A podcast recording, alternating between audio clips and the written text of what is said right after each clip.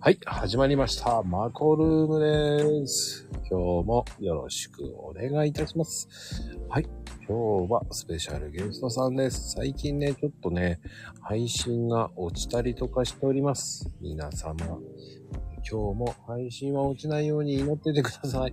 お願いいたします。よろしくお願いいたします。はい、いらっしゃいませ。どうも、こんばんは。はい。今、えースペシャルゲストさん、お呼びしております。いやー、ありがたいことに、今日もスペシャルゲストさんお呼びできてます。ありがたいです。はい。いらっしゃいませ。えーと、よいしょ。うーん。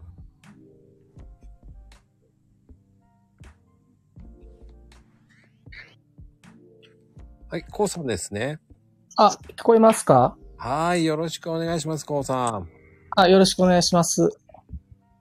ゴスペルって書いてあったから、た、さ、多分コウさんだよなーと思いながら今ちょっとドキドキしてあげま した。、え、え、あのーちょっとその、こスタイフ自体が初めてでよくわかってないんですけど も大丈夫です、大丈夫です。あの、ゴスペルでこれ勝手になったんですけど、これ、こういうもんなんですか えーとね、名前を付ければ変わるんですよ。あ、そうなんですか ゴスペルじゃわかんないですよね。いや、もうちょっと一瞬ドキドキしました。いや、私、自分、自分ゴスペルやったかなと思いながら、あの、ツイッターで連携で、あの、ログインしたんですけど、はいはいはい。多分、えそれで、あの、か多分勝手にゴスゴスペルってななったみたいなんですけど。 でもまあまあ、あの、ごあの、せっかくなんでゴスペルで押し通します。 あ似たようなもんじゃないですか、コウさんでもゴスペルでも。いやー、どっちらでもいいんですけど、でもいいと思います。はい。 うん。いや、でもね、いやー、こうさんとはね、付き合いが長いから、えーっと、そう、えーっと、ごめんなさい。付き合いが長いっていうのは、マコさんと長いっていそううですね意味ですかね。付き合い的にあそはうもあ、そうですね。う、もうね、おかげさまでもう、一年になるかならないか。あ、そうですね。あ、金谷さんとも長いですよね。そうでしたね。長かったですね。あの、いつもいつもあの、朝ツイのリップありがとうございます。いいえ、もうまさかまさかの、いやー、出ていただく、もう本当ありがたいことですよ、本当に。あ、いや、あの、結構、あの、ためらってたんですけども、 初めてなんで、スタイフ自体やったことないんで、うんうんうん。いやー、でもね、いや、ほんと出て欲しかったんですよ。あ、そうですかもうこの人すごすぎると思ってたんで、え、えーっと、そ、そんなことないですよ。お父さんはね、めちゃめちゃすごい人ですよね。もう、本当に中小企業診断士っていう、ね。ああ、まあ、ね、しあの、資格はしか、ただの資格なんで、いや、そんなことないですよ、やっぱり。いえいえ、 あの、でもあれすごいですね、皆さん、あの、毎朝。あの、最近ちょっと、あまりにも忙しくて、ツイッターも、 あの、きツイッターもちょっと、あの、休んでたんですけども、でも2年ぐらいずっと、実は毎日ツイートしてたんですよ、私。うん、知ってます。はい、ご存知でしたはい。はい。で、最近でもなんなか、はい。なんか、あれかなと思ったんで、忙しいのかなと思って。ああ、ちょっと、あのーほんまに忙しくて、あ、でもまた再開しますんで、またよろしくお願いします。いや、もうね、こうさんほどの人がね、もうすごいと思いますからね。えー、なその、コウさんほどの人って、ゴスペルでも別にいいんですけども、やっぱりコウさんの方が、 なしになりますかいやーやっぱりね、僕はもう、こうさん、もう、本当に長いので、はい。もうやっぱりこう、すごい人だし、なんて言ったらいいんだろうな、やっぱり、ブログもすごいですからね。あ、ブログ読んでいただいてるんですかありがとうございます。こもう、やっぱり構成からうまいな、と思いながら、ああ。なんか、こんな記事読みたいとかありますブログで。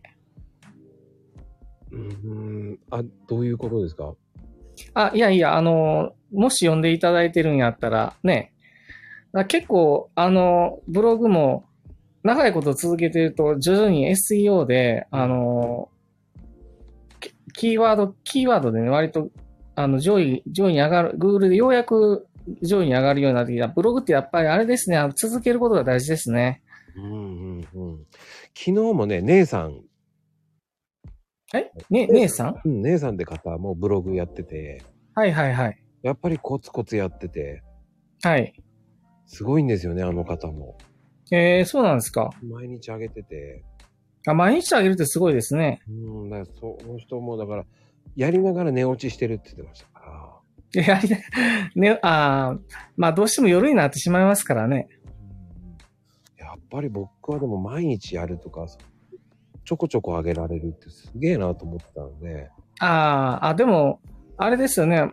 あのー、マコさんのところも、ツイッターすごいですよね。こう、積極的に、こうね、あのー、リプをされていて、すごくあ、あのー、いいねも、リプもすごい数多いですよね。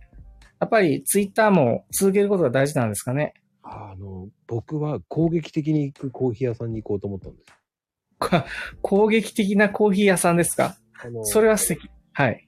だからコーヒー屋さんって、こう、守る商売っていうのがあって、こうう、ん。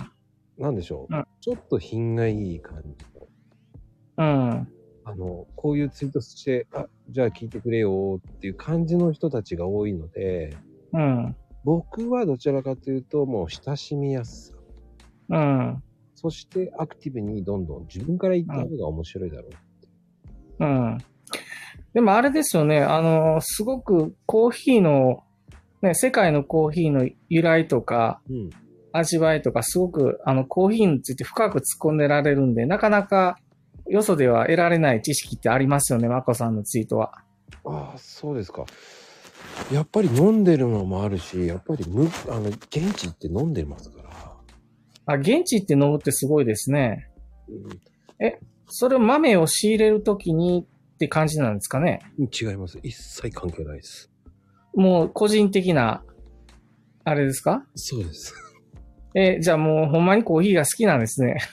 あの、たまたま実家がコーヒー屋だったっていうオチで、はいはいはいはい。で僕物心ついた時にはもうコーヒーの本読んでたんで、あ、もう、あれですね。あの、いわゆる、コーヒーっていうのに、もう、あの、完全に。でも、そそういう存在あるってし幸せなことだと思いますけどね。絞れますもんね。すごく自分のその、活動が。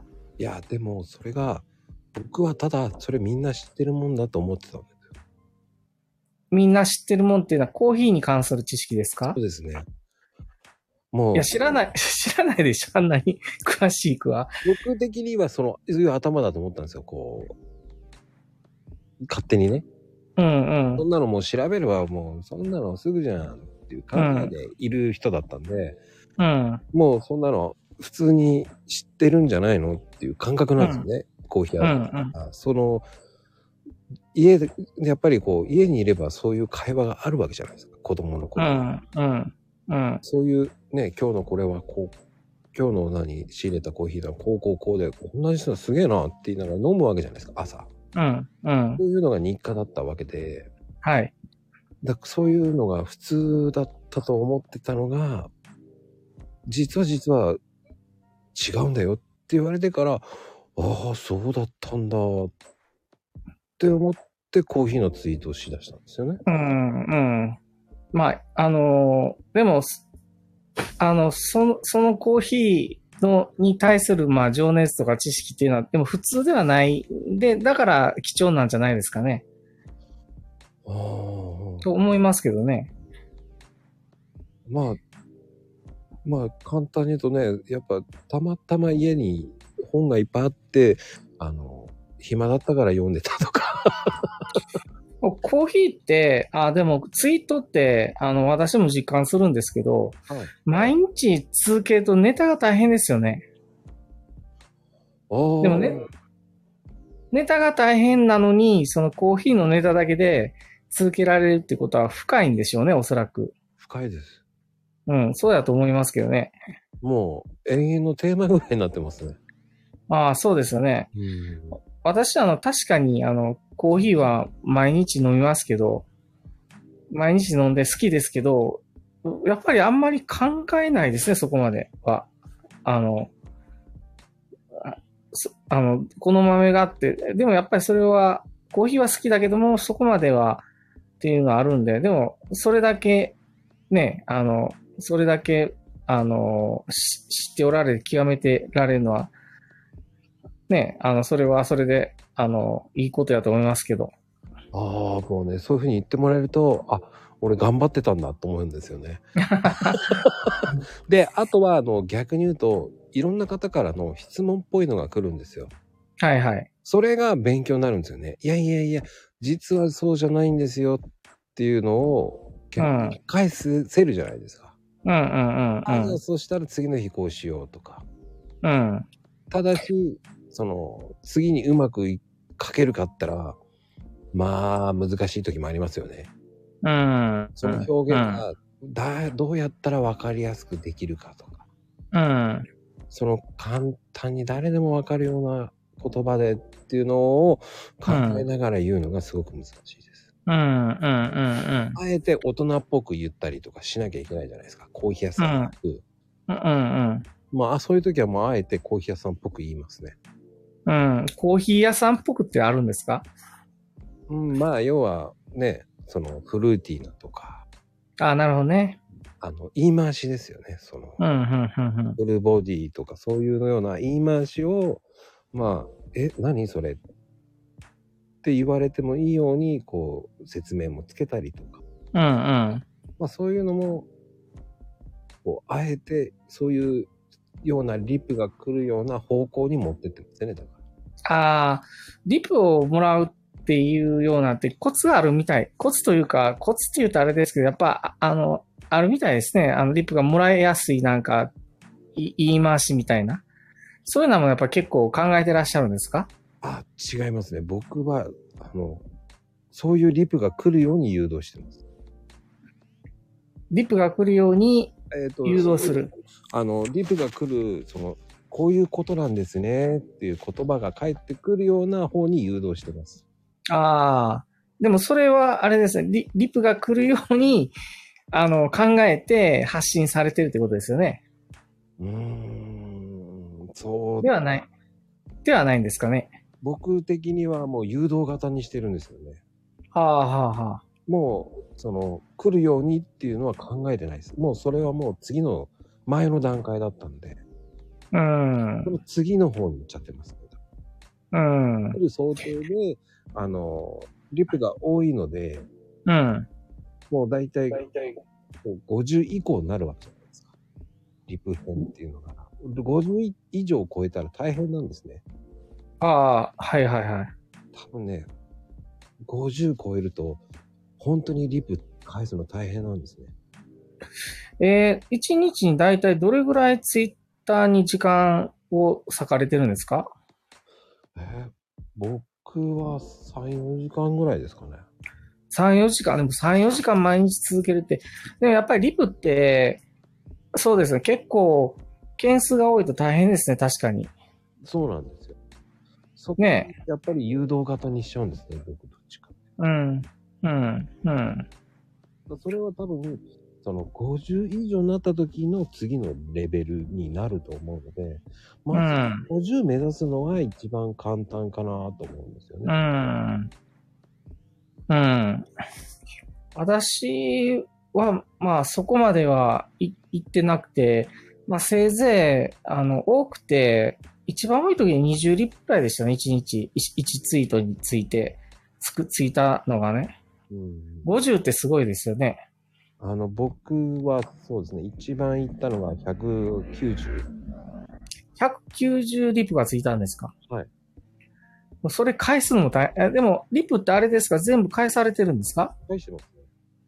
ああ、だって100部つきついてそれぞれに返すとなると、それはやっぱり結構大変ですよね。もうかかりました。そうですよね。すごい大変でした、あの時は。一うん。一番反応が良かったです。えっ、と、いいねは多分600くらいいったのかな。ああ、だどんな、あの内容がやっぱりリプつきやすいとか、そういう感覚をお持ちなんですか いや、ないです。あーまあ、あの、偶然みたいな感じなんですかね。いやー、本当に驚くようなリプ、おいとよく驚くような感じのツイートをしただけなんですけどね、ちょっと。はあ、はあはあは僕はちょっとだと思ったんですよ。あ、うん、う本当んに。それ以上な反響だったんですよね。ああ、はい。えーっていうのが多かったんで、あー、そうなんだと思って。 600いいねに、まあ100、100を超えるリプでは、私、経験したことないですね。経験です。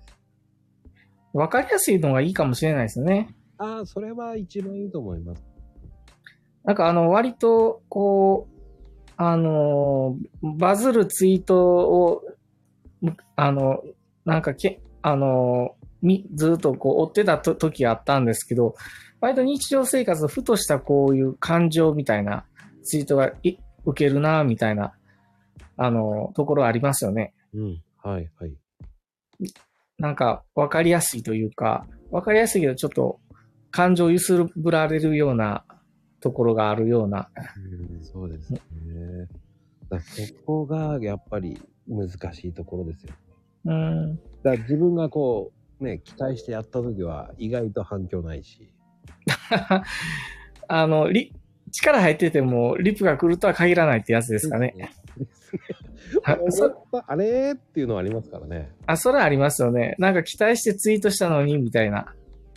でも、あの、それもそれっていう考えですね。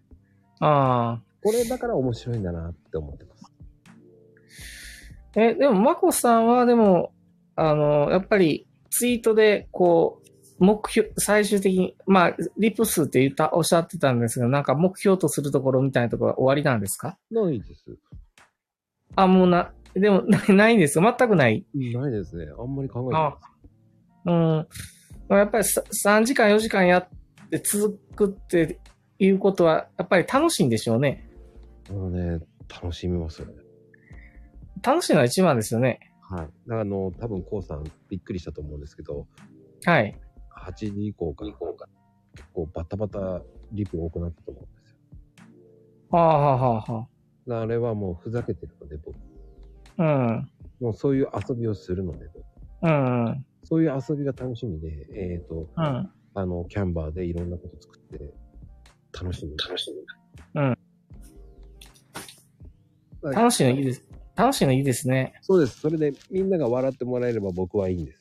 ああ、はあ、はあ、はでもそういう楽しみが好きなんですね。あ。ああ、なるほどね。だたとえ、まあ、10人ぐらいが笑ってくれればいいと思っちゃう。ふんふんふん。はそれが100人見て笑ってもらおうとは思ってない。あ、はあ、はその、その時になんだこの人、何このコーヒー屋さんって思われた方がまだいいんです。あ。うん。 だから、コーヒーのこと真面目にやってるんだけど、何こう、ちょっとリモンのことやってるのっていう方が面白いじゃないですか。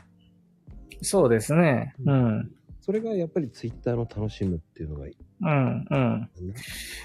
まあ、でも、もう、一年。いや、え、まこさんはツイッター初めて、まあ今みたいにはじ、本格的にされて、ど、どれぐらいの期間されてるんですか本当にちょうど1年ですよ。コビさんとあ、一年。知り合ったぐらいですかね。こうああ、なるほど。一年やってると、でも途中でね、あの、辞められる方も結構いますよね。いや、多いですよ。そうですよね。めちゃめちゃ多いです。うん、私も2年やってますけど、2年、うん、続いてる人は続いてますけど、本当に、おおね、もうそれこそ、ま、漫画家いうんですか、2万、3万フォローを、あの、ある人でも辞めてしまったり、なんでなんですかね。そこまでね、あの、続けたんだったら、続けて、ややったんやったら、辞めてしまうってなんでなんでしょうかね。うーん、なんなんでしょうね。やっぱりそこで行きたいなんじゃないですかね。やっぱり、もう疲れたってなったのかもしれませんし。楽しんでななかったかもしれないですよねう。んあだからの楽しみがね、苦痛になってしまったら多分ツイッターって僕もやめてると思うんですよ。うん。まあ、リップするのがね、あ、あんま、3時間4時間リップして楽しくないと多分続けられないですよね。そうですね。うん。やっぱりこう楽しいから、こう、話ができる。うん、うん、僕の場合は、こう、ツイッタープラススタイフやってるので、なんでこはあはあう音声ツールやるんですかって言われるんですけど、うん。うん、まあ、ツイッターで文章のやり取りしてる方と、うん、リアルでちゃんと話をしたいなって思ったんですよ。うん、でも、えースペースがあるじゃないかって言われるんですけど、うん、スペースって本当にいろんな方が上がってきちゃって、うん、間が荒れるんですよね。うん、そしたらこう、正直こう、マンツーマンでこう話をしたいわけですよ。うん、まあ確かにいろんな方が聞いてますけど、うん。でも、あの、二人でマンツーで話せるってことなかなかないじゃないですか。うん、うん。で、こういうね、こうさんと僕は話したかったので、あ、そうですか。ありがとうございます。で、こういうね、ツイッター談義の真面目な話、一切笑いもないっうん、ていう話ってすごいと思うんで、うん、なかなかできないわけじゃないですか。スタート20分でここまで熱く話せるっていうのは。うん、うん。これはだから他の人で見ればすごい話なんですよね。え、そうですかうん、それはもう、うんやっぱりツイッターってうん、深いし、うん、じゃあそれがね、その人の真似をすればすぐ行くのかっていうわけでもないじゃないですか。そうですね。うん、うん、だからいろんなのも経験しながら、こうん、う、ね、少しでもツイッターって面白いんですよっていうのを、うん、これを聞いて一人でも二人でも、うん、いやー、ツイッターって面白いんだな、僕もやってみようってなって、書いてくれれば、僕はラッキーなんですよね。うん。いや、ツイッターの、あの、楽しさとか、はいそういうところを、いろいろな人に知ってもらいたいっていうのが一つあるわけなんですね。まあまあ、そうですね。うん。はやっぱ、楽しみ方っていろいろあると思うんですよ。いはい。僕は、その、強要するわけではないですけど、まあ、笑ってもらえるのが一番かなっていうう。ん。うん。やっぱりみんなに笑顔を提供できるっていうのは、確うかにん。コーヒーも大事ですけど、はい。でも、ファンを作んないと、うん。僕は小さなファンを作っていきたいなっていう。うん。うん。大きいファンはいらないんですよ。うん。コアなファンがいればいいと思うんで。うん。でもこう、こういうね、あの、イベントをして皆さん参加、ね、していただけるっていうのは、それはマコさんのファンが、コアなファンがいらっしゃるからですよね。うんありがたいこともです。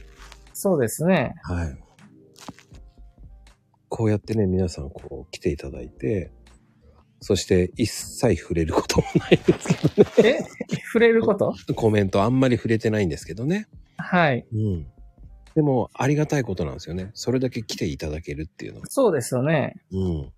うん。そして、こうさんってどんな方なんだろうっていう。どんな方や、 どんな方やと思ってましたいやいやいやいや、もうやっぱりこうさんってイコールこう、やっぱり、なんでしょうね。企業のスペシャリストなんだなっていうのもあったけど、でもすごく真面目な方じゃないですか。ああ、はあ真面目やと思いましたうん。熱い方なのかなっていう。 あはははは。まあそうですね。あでも確かにそのツイッターって割と個性が出出るけど実際に会って喋ってみるとまだ違うところがあるんでしょうね。あ、こんな人やったんやとか、そういう発見みたいなところあるんでしょうね。いや、そこなんですよ。そこでやっぱり話して、また違うじゃないですか。より身近に感じるじゃないですか。うん。そこがね、また楽しいんですか楽しいですね。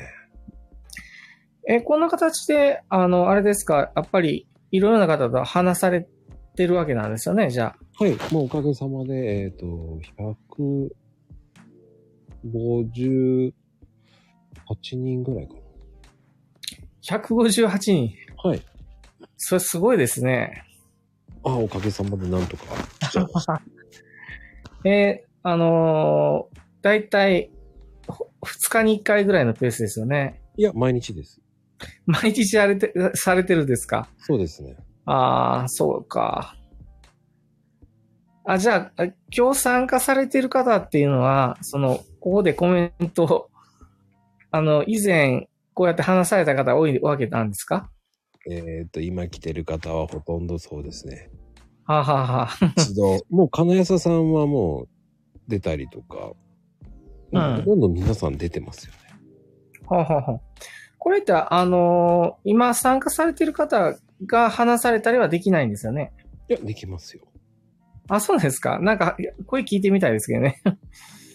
まあ一応、こう、開始、まあ3、40分ぐらい経ってから、こう、上げていくって形。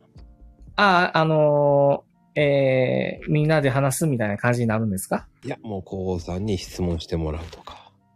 え、私に質問してもらう。いや、その上がった方が、こうさん、ちょっと質問でいいでしょうかっていう感じで、こう、質問タイムみたいな。あーあ、あの、あ、わ私が質問をする側でなくて受ける側なんですよそうね。ああ、そうですか。 対して、あのね、あの、質問することもないかもしれないですけども、あの、何でもいいですよ。いやいやいや、そんなことないですよ。だって。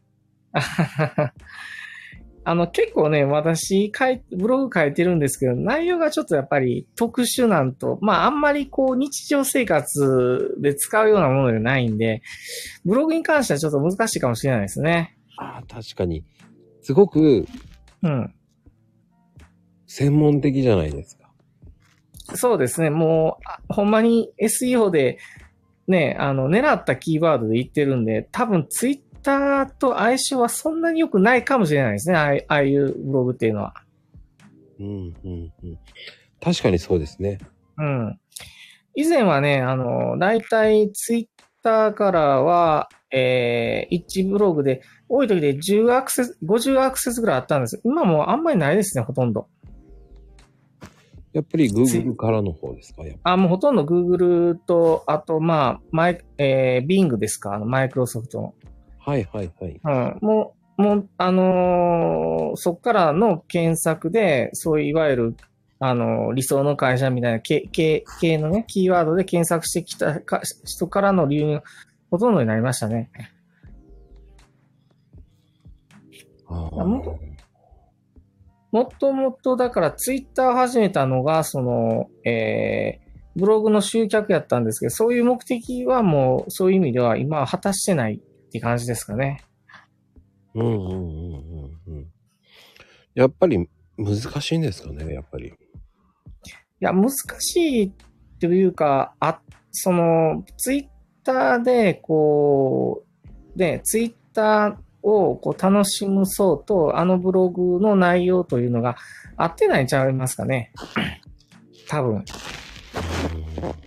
ていうのと、まあ、あとはもう、最初そのブログのそのアクセスの数を、まあ、あの、稼ぎたいだけだったんで、まあ、やっぱりあれ、SEO がね、検索流入が一番やっぱりブログっていうのは目的なんで、そういう意味で役割を果たしたっていうところなのかもしれないですね。うんうんうん。な、なので全然別に、今、あの、まあ、ツイッターでは一応上げてますけど、あの、全然、あの、呼んでいいただかなくても全然ツイッターではね、気にはしてないんです、今は全然。あの、フォロワーさんがね、呼んでなくてもね。はいはいはいはい。そういう意味ではね、コーヒーっていうテーマは逆に、あのーね、短いし、ね、そこまで知ってる人ってそうそういないし、いいかもしれないですよね。ツイッターとは。いやー、どうでしょうね。コーヒー屋さんいっぱいいますからね。まあ、い、 そうですかね。いますよ。コーヒー屋さんいっぱいいますよ。あまあまあ、そうですよね。あのうん。ー割と、あれですかね、開、開業のハードルが低いんですかね。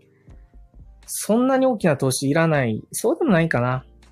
あの、焙煎機とかいりますよね、あれ確か。いります。あのー、だ、あの、生半可な気持ちで中途半端にやると結構使え、大変です。そうですよね。まあ、飲食店そうですけどね、みんな。でも、こまあ、コーヒーもね、そういう、それで言うと、かなりやっぱりね、勉強し、勉強で技術を磨磨かないとっていうのはあるんでしょうね。うん。そうですね。やっぱり、簡単にできると思う方が多いですし、やっぱり、うん、基準的に入りやすいんだと思いますよ、すごく。うん。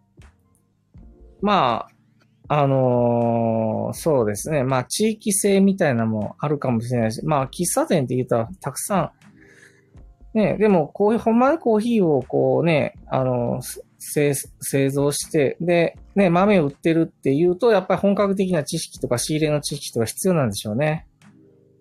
いやー、それなくても今できる時代ですから。うん、でも本格的にされてるんですよ、そこは。ももう34年ですから。う、34年言ったらもう、ああ、そうか、もう、それはね、もう、逆に言うと、すね、もうずっとす、それ一筋でやってこられた感じですよね。僕はいろんなのやってますけど、実家はそうですからね、結局は。いろいろなやってるっていうのは、あれですか、実家がこコーヒーで、コーヒー以外にも何か、マコさんはされてるんですか僕はもうパティシエやらいろんなのやってます。はあはあはあパティシエもやってるんですかはい、やってました。ラーメン。あーでもやってましたい今もやっておられるんですかや、今は、えー建築関係のを副業でやってます。ははは。じゃあ、副業も結構いろいろされてるんですかやってますね。ああ、でもいいですね。ツイッターはそういう意味では、副業をやってる人にはすごく合ってますよね。副業を探したり紹介したりっていうのはしょっちゅうやってますよね。あー僕それは一切考えてないですね。ツイッターで副副業を探すっていうのはやっていないってことですね。そうです、そうです。もう僕はもう安定してるので、忙しいんですよ、副業 が。ああ、ああ、いいじゃないですか。だからコーヒーは本当儲からないですね。だからあコーヒーではもう、あ、コーヒーでもう、あの、コーヒーがメインではないんですか、じゃ僕はですよ、実家ははいコーヒー屋ですけど、あ。まあはい。僕も手伝ってますけど、うん。そんなに収入ないので、だうーかん。らあ、そうなんです。うん、僕は外で稼いだ方が早いので。はあ、はあはあはあ、じゃあ今メインではなんか建築関係はされてるんですかそうですね。あ建築では何系なんですかアフターですよ。えアフターです。アフターって言うんですかあの家のアフターですよ。あ、家のアフターアですフ。ター、アフター、メンテメあメンテナメンテナンスですかそうです、そうです。それはすごい自由ありますよね。ありますね。めちゃめちゃありますね。ねえ。ああ、それ忙しいですね、かなり。いいや、とっても忙しいです。やツイッターを見てるとそういう感じはしてなかったんですけど、意外ですね、それは。あ、出さないですから。ああ、もう、ツイッターでは完全に、あの、ココーヒーで、あの、一筋みたいな、あの、イメージだったんですが、そうでもないんですね。うーん。もうね、もうやっぱ子供の頃から全部知ってるので、うん。でも、いずれ、いあ、実家は、あれですか、ついたりとかそういう感じではないんですかうーん。まあ、今コロナでね、それでそんなに、やっぱり難しいじゃないですか、コロナだと。うん。なるほどね。うん。そこで、ね、こう、売り上げ下がってきたと思ったら、今、こう、だいぶ回復はしてきてますけど。うん。結構、そういう意味ではね、コロナ大変でしたね。あの、まあ、特にそういうコーヒー店もそうですけど、ね、復活延期のもとか最近やってましたけどね、あの、売上ダウンすると、あの給付金とか支援金出るみたいな、やっぱり大変みたいだったですね、お客さん減って。いやー、きついですよ。だかうん、うん。ら僕まあでも、うんはい、どうぞ。いや、僕はもう、そこもう割り切ってるので、うん。僕は、 自分で稼いできた方が早いと思っちゃうんうんうん。まあ家のメンテナンスはね、もう、あの、需要がなくなることないですもんね。う。もうなくならないんですよ。うん。えそしたらツイッターは、まあその合間を見てやってる、仕事の合間を見てやってる、やっておられてるって感じなんですかね。まあそうですね。はあはあはあ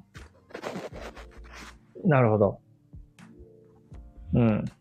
まあ仕事があるっていうのは、ね、ありがたいですよね。いや、もうそうですよ。結局、その、やっぱりね、コーヒー豆って、大量に売らないと儲かんないんですよ。うん。そんなに儲かるわけではないんで。うん。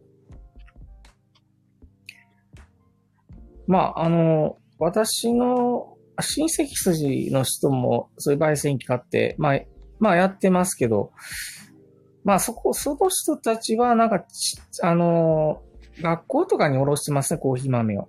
まあ法人に対して豆を売ってるって、やっぱりが数売らんと儲からんみたいですね。儲かんないですよ。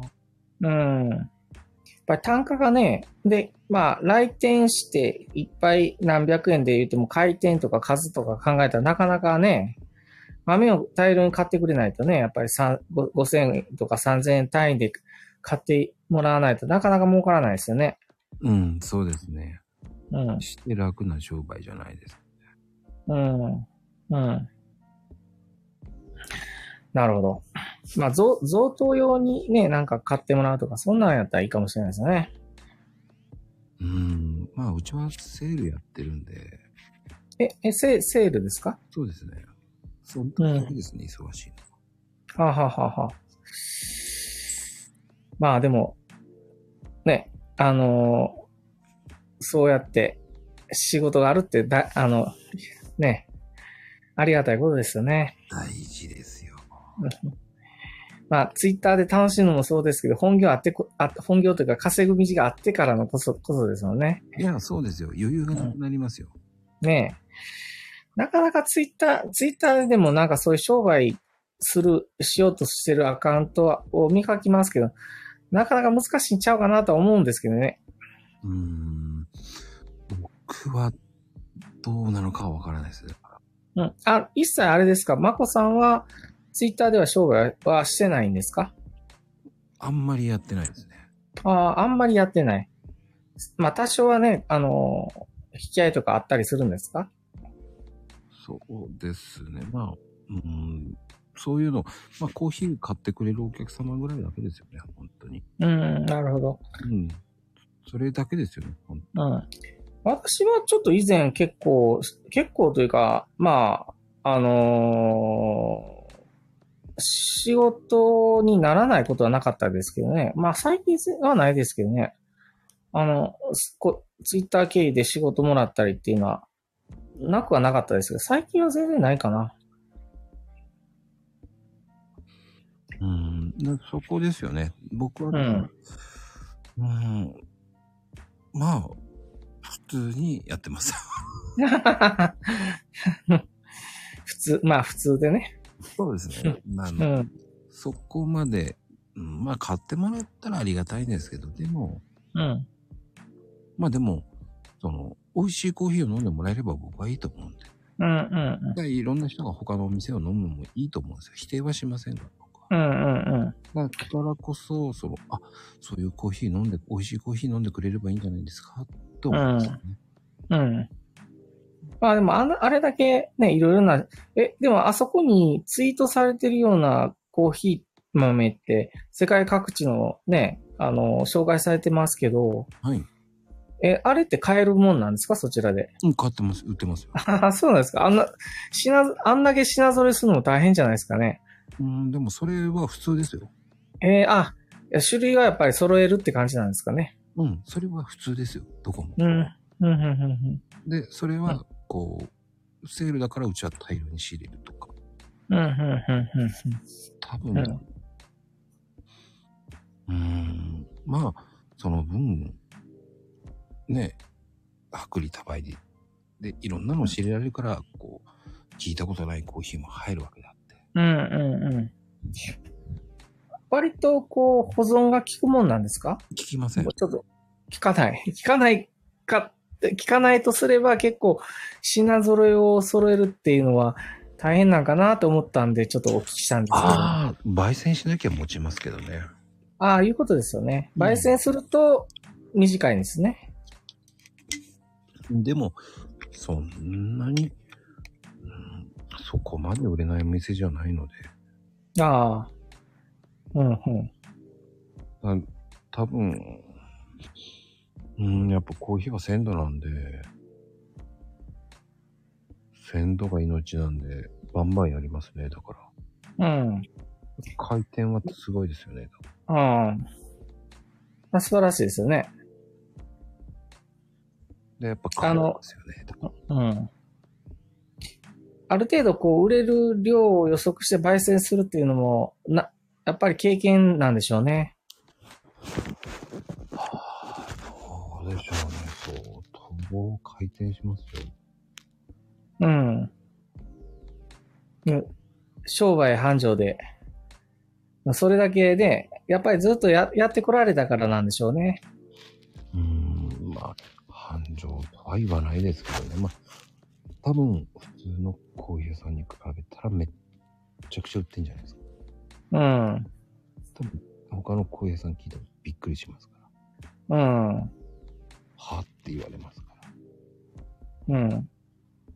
でも、よし。うん。そこはそこですよね。だから、うん。そこをで豆の、はい、どうぞ。どこも、こう、なんでしょうね。その分、量売ろうっていう感じですから。うん、うん、うん、うん。え、仕入れは、あの、どういう風にされてるんですかやっぱりそういう、あの、おろしが、豆をおろしてくれるところがあるんですかあ、もう勝者ですよね。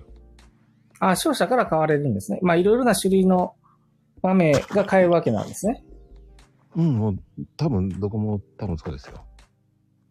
うん、うん、うん。うん勝者ですよ、大体。、うん、うん。そうですね。あのーまあ、コーヒーはでも飽きないですよね。うーん。まあでも人それぞれですよ。お茶も好きっていう人もいますからね。お茶も好きですけどね。うん。うん。な結局、その、なんでしょうね。その、コーヒー文化って古いんで、うん。だからそれが日本と、日本にどれだけ根付いてるかっていうのもありますから。うん。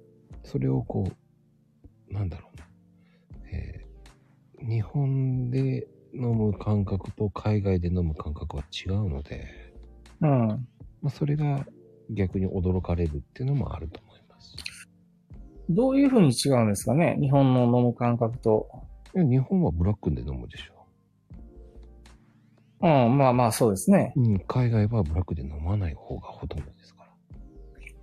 ブラックっていうのは日本とこ特有なんです。飲み方なんですかそうですねああ、それは知らなかった。そうしてるんですけど、あの、ブロックですね、大体。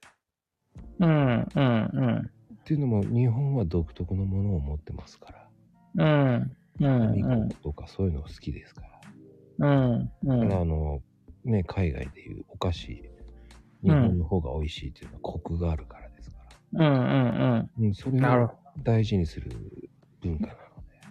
うん。ので。日本で好きなコーヒーっていうのは海外では人気ないですから。うん、でも海外で人気っていうのは日本では人気ないので。うん。なるほどね。ただ今日本の、えーブラック文化が少しずつ増えてきてるかなぐらい。うっん、うん、ていうのを日本食が見直されてる日本食は、まあ、あの、皆さんでは、まあ、海外でってことですそね。うですね、海外で。うん。まあ、お刺身とかですかね。 寿司とか。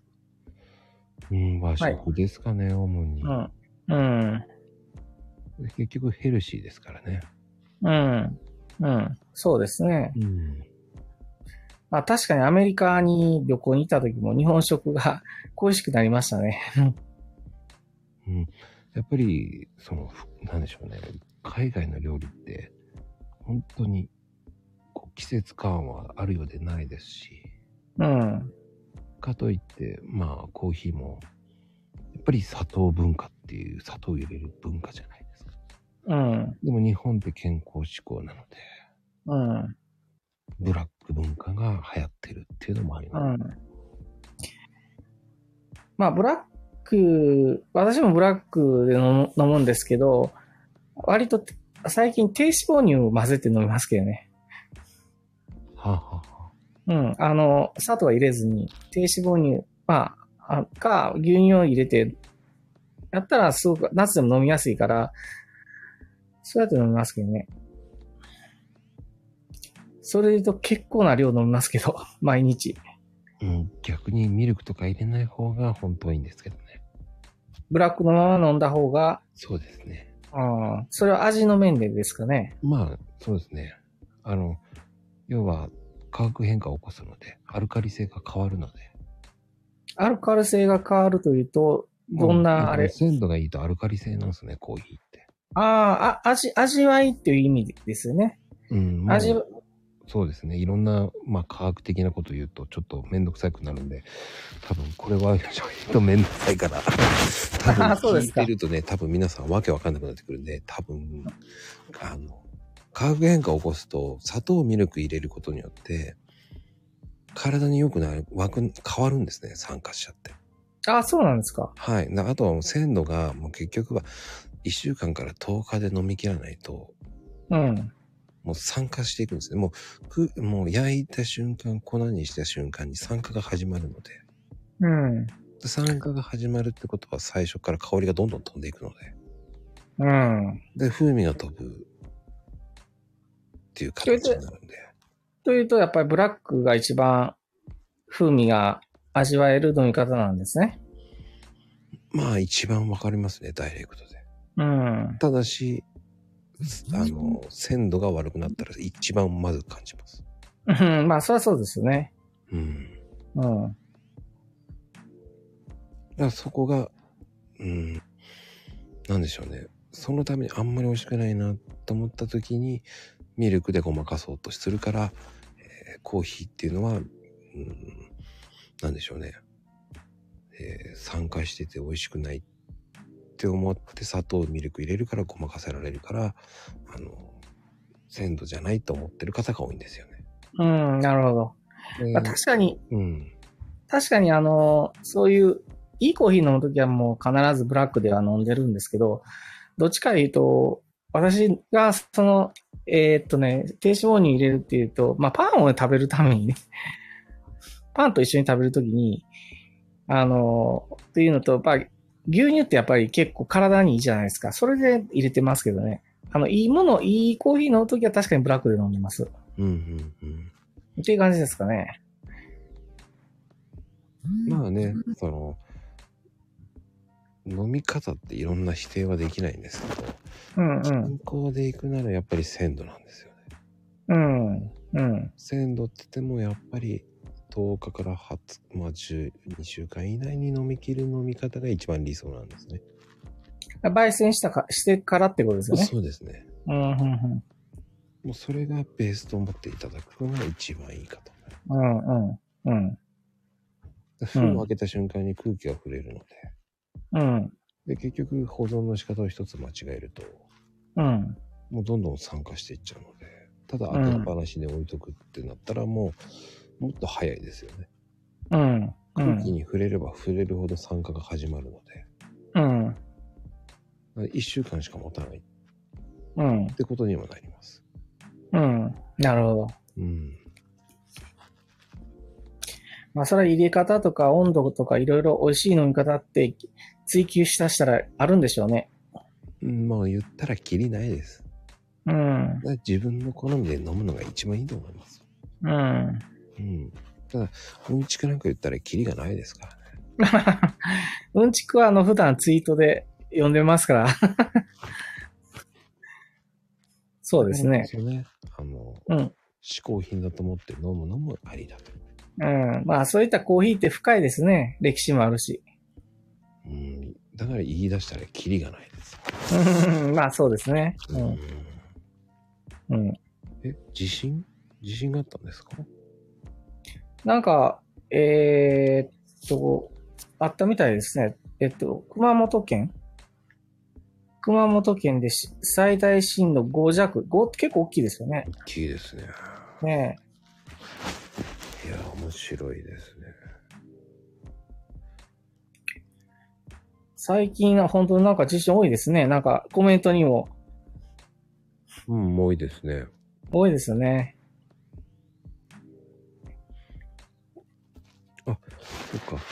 あの、コウさん知ってる、金谷さん来てますね、今日はね。金谷さんね、金谷さんもずっと長いですね。 名前だけはブランドありますから。え名前だけはもう、有名ですからね。ああ、そうですか。もう、金谷さんブランドですから。ああ、 そうですね。この間行きましたけどね、よし新横浜。あの、食べましたよ。 野菜。金谷さん。行ったんですか、コウさん。え、あの、金谷さんとは会ってないですけど、えー横、新横浜、あの、いえービジネス上のね、あの、関わりのある人と一緒に、イタ、イタリア料理から食べたときに、へえ。うん、さあ、上がってきていただきました、金谷さん。こんにちは、聞こえますかこんにちは、金谷さん、こんに、金谷さんですかどうも、いつもありがとうございます。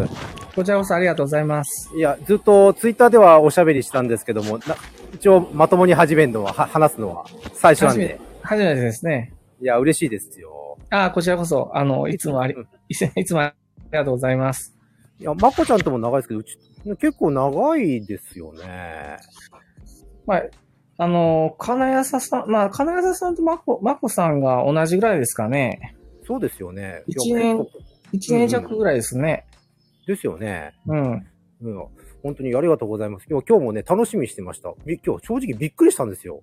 え、なぜですか いや、こうさん出てくるんだと思って。あいや、なん か、あの、ためらってたんですけども。そうなんですか。いや、スタッフやったことない から。いやいや、ほら、一応、いつもほら結構楽しいね、あのーツイートをされてるんで、僕あもあ興い味、興味あることばっかり言っていただいてるんで、いや、本当に今日ね、ああ、ついに出てくるんだと思って、すごい今日楽しみでしたよ。ありがとうございます。いや、本当に、ビジネスの方でずっとね、言ってらっしゃるんで、ああ、そうですね。うん。いや、結構ほら、僕なんか野菜ばっかだったんでね、よくお付き合いしていただけるなと思って、あ、いい。嬉しかったんですけあどね。も、うん、でも、ね、あのー確かに、ちょっと私、実はね、今、ええ、あの、農園の人がお、お卸売り、まあ、体験型のね、あの、ええスペース、そういうね、漬物体験とかそういうね、おろし、はいはいはいおろし、おろしを一部で、ええこうし進出されるみたいなええ、ところをちょっとね、あの、相談乗ってるんですけど、ええ、なんか、やっぱあれですね、こう、既存の、なんか中央、中央卸かなんかにおろすと、そんなにやっぱ売り上げ降りんけど、いろいろな売り方するとやっぱり変わりますね。いや、本当にね、今ちょっと変革期なんで、うちん。ょやっぱりあのーなんていうの中間コストをやっぱり省かなきゃいけない時期だと思うんですよね。うんうんうんやっぱり今コストがすごい上がってるんで、うん。うん。だから結構直取りとか、やっぱりうち、うちらも今結構変えてるんですよね。うちの金谷さんメンバーも。だだからね、やっぱり今本当面白い時期だし、逆に変わんないと、やっぱりやばいなっていうのはずっと感じてますよね。そこはね、あのー割と地元の人が、ええこう、買いに来てますね。あの、で、そこで、まあ、じ自分のとこで作ったやつもそうだし、体験型ね、その漬物とうんうんかう、んいちご狩りとか、まあ、ええ出張で行ったりとか、まあ、そこプラスね、なんかこう、できないかいうことで今、いろいろ相談に乗ってるんですけど、コウさんすごいですね。やっぱりその辺って結構テクニックいる分野だと思うんですけどね。いや、なんか、テクニックというか、ええあの、な、なんていうんですかね。結構ね、言うてもこう、野菜を作って売るだけだとなかなかこう、単価とええ数量をこなさないと、ビジネスベースに乗ってこないんで、そこが難しい。だからじゃあ、高付加価値商品を売るにしても、ええそうなると、どっちか言ったら、地元よりも観光客向けになってしまうんで、難難しいですよね。そうですよね。あの、うんやっぱりね、この農業ビジネスで一番難しいのは単価が低いことなんですよね。そうですね。ねやっぱりだからあの、うんうんい一品あたりのやっぱ総利益って低いじゃないですか。うん。だから量を売らないといけないっていうのがやっぱりネックなんですよね。うんうん。まあ、それはもしかしたらコーヒーも一緒なんかもしれないですけど、フードビジネスっていうのはそういうところはあって、で、単価を取ろうとすると造形か、やっぱり観光客向けになってしまうんですよね。うんどっちかああー、なるほどねというと。うん。うん、あいや、確かに、うちもね、やっぱりそのうん体験型っていうのもね、実は話は来てるのは事実なんですよね。うんうんうんやっぱりそういう、まあ、この前も即売会の時にそういう依頼があったりして、いろいろお話だけは聞いたんですけども、うんやっぱただビジネスベースに乗っけるのがなかなかね、難しいなとも思ってんですよね。いや、あの、体験型にするうと、ん。人手がかかるでしょ。そうそう、そう、そこなんですよ。で、人手がかかると、その結局人を雇わないといけないけど、その人件費って、あの、どうやって出すのっていうところで言うと、数って言っても、数って言ったら逆に言うと、絞られるでしょその、供給が、ね、あの、え供給が限られてるから、えあの、ね、どうしても、ね、自分たちの、えうん。まあ、作付け面積とか言うと、そうそうそううん。そこなんですよね。なんで、なんで、まあ、そのまま売ると、その辺のスーパーとの戦いになってしまった時に、えどうしても価格面でね、高、た、高い単価取れないなっていう、そこのジレンマってありますよね。えあ、それ本当おっしゃる通りで、やっぱそこって結構難しかったりするんですよね。うんうんうん。うんやっぱり、なかなか、ややをすると、すぐ叩かれちゃうっていう部分ってあるんですよね。まあ、当然、やっぱりね、世の中、今、厳しいですからね。うん。だから、いろんな今、売り方を考えなきゃいけない時期入ってるんで、まあ、みんな今、課題ですよね。こうここの売る売りこなす部分に関しては。まあ、そこで言うと、例えば、まあ、飲食ね、ちょっとキッチンカー作ってみたいな、ふうにはしてるんですけど、じゃうあ、んどういうところ呼ぶのとかね。うん、結構、淡路し、淡路島とかうまいことやってますけどね。淡路島。ああ、はいはいはいはい。あの、玉ねぎね。えうまいことやってますね、あそこは。あの、観光とうまく結びつけて、まあ、あそこうはん海鮮もんもあるんで、えうんうん。でも野菜は、まあ、玉ねぎで、あの、淡路バーガーですか。はいは結い、構ありますね。まあ、あーでもあれでもね、うん一つ1000円とかで売れてる結構な、ね、あのー付加価値をつけて売ってるなって言って、淡路はうまいことやってるなと思うんですけどね。いい値段して、あの、淡路さん、た淡路さんの例えばドレッシングとかも結構いい値段で売れてるみたいなんで、すそうそうそうごいなと思ってるんですよね。そうそう、そうなんですよ。ブランディングもうまいことやってるし、みたいなね。いや今ね、すごい重要なキーワードなんですけど、ブランディングってやっぱ大事ですよね。うん、そうなんですよ。えーまあそういうことも実は今ちょっと関わってるのは関わってますけどね。 あびっくりした。うんうん結構そ、その辺まで関わってきてるんだと思って、聞いてて、結構ドキッとしたんですけどね。いやさ さすがやっぱりこうさんいろんなことやっしゃやってらっしゃるなっていうね、ちょっとか、うん感動しちゃいました、今。うん、あの、経済産業、僕ら、あの、診断、中小企業診断して経済産業省の経産省家系のえ補助金っていうのは割と、あの、農業ってちょっと違うんですよね。農業ってどっちかで農林水産省なんで、えでもそれが農業ベースやけど、一部そういう小売りとかね、ーええー、卸とか、まあ、飲食に進出する業種、業種転換っていうところで今事業最高値補助金って使えるじゃないですか。ーはい、そうなんですあ、そ、そこで関わってるんですけどね。はい。やっぱりでも多いですがね。いや、自分のやっぱりクライアントさんでもやっぱりその機械屋さんから、その農業を始めるって方もいるんですよね。うん。やっぱり、なかなか今機械の方って厳しいじゃないですか。うんうん部品のう値段んがうねん。うん。ういやん。自分もご相談を受けたりするんですけど、うんやっぱり、やっぱまあ、こうやって農業に興味持たれるっていうのは本当に嬉しいんですけども、うん。まあ今、やっぱり農業も今コストがすんごい上がってるじゃないですか。うん。うん。やっぱりなかなかやっぱりハードル高いと思うんですけども、ただね、 うん。人口が増えるっていうのは、素直に嬉しいです。あははは素直に、そこはあね。ーまあ、あの、ね確かにね、あの、ボリュームがね、ないと、作ってくれる人がいないとね、やっぱり。うんあ、あの、つく作ってくれる人がいないとね、これ商売にならないんで。まあ確かにそうですね。うん。うんまあ今も実はあの、商談の帰りで今、駅から今これ、実は話してるんですけども、うんやっぱりあ、の、興味持ってる人は多いんで、あとはどうやってその需給をうまく円滑にできるようなシステムを作るべきかっていうのはずっと考えさせられてるんですよね。うんうんうん。うん。だから面白いは面白いですよね。この分野っていうのも。うん。うん。うん。ただ、こまあただこうさんただ、こうさんはやっぱりいろんなことで精通してるのはよくわかりました わ。改あめて。あ、意外と知ってたでしょ、びっくり した。ああのいや、本当に一般企業の方なんばっかりなのかなと思ったんですけども。うん。あ、いえいえ。博識いや、本当に博,、博識っていうかもう知識が幅広いんで、ちょっと私嬉しかったです。 いや、あの、金安さんのツイートもそういう目で見てましたよ、ちゃんと。あ ああり、ありがとうございます。 あの、あやっぱりちゃんとね、あの、野菜をどういうふうに食べるかって見せるの大事ですもんね。はい。まあ、今って結局、全体的にバランス求められてると思ってるんですよね。要は、野菜売るだけじゃなくて、うん例えばどういうふうに料理するのかとか、あとうはんどういうふうに管理、要は貯蔵すべきとか、やっぱりそういう情報開示まで、まあ、求められてて、まあ、それも一種のブランディングだと思ってるんですよね。うん、うん。まあ、うちうちのメンバーみんなで考えてるんですけども、うだからん、結構ハードルが上がってるっていうのは、もうこれ、ま、間違いないと思うんですよね。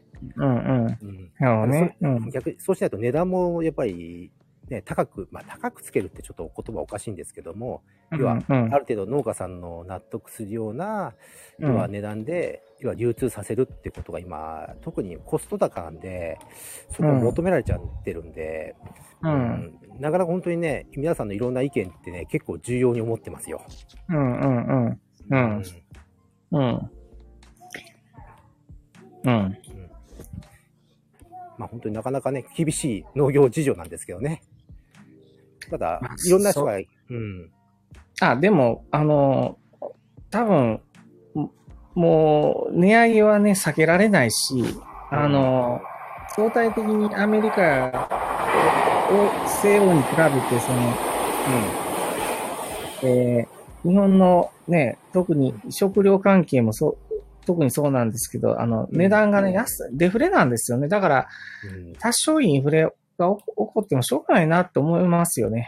うーんまあ、例えば今、まあ、これキャベツだったら大体今200円ぐらいじゃないですか。150円か200円。ただ海外行くと、まあ、ある国では800円とか今インフレ起こして売ってるところっていや、ありますよ、普あり通ますによ。ね。だって、うん普通のペットボトルが500円とかしますもんね。やっぱすごいですよね。うん今インフレってね。うん、だから、まあ、そういう意味ではね、だあのこれからブランディングつけて、ある程度高い、あの、値段、いい値段で売っていくことがね、コーヒーもうん。野菜も必要なんじゃないかなと。そうじゃないと持たないですからね。そう。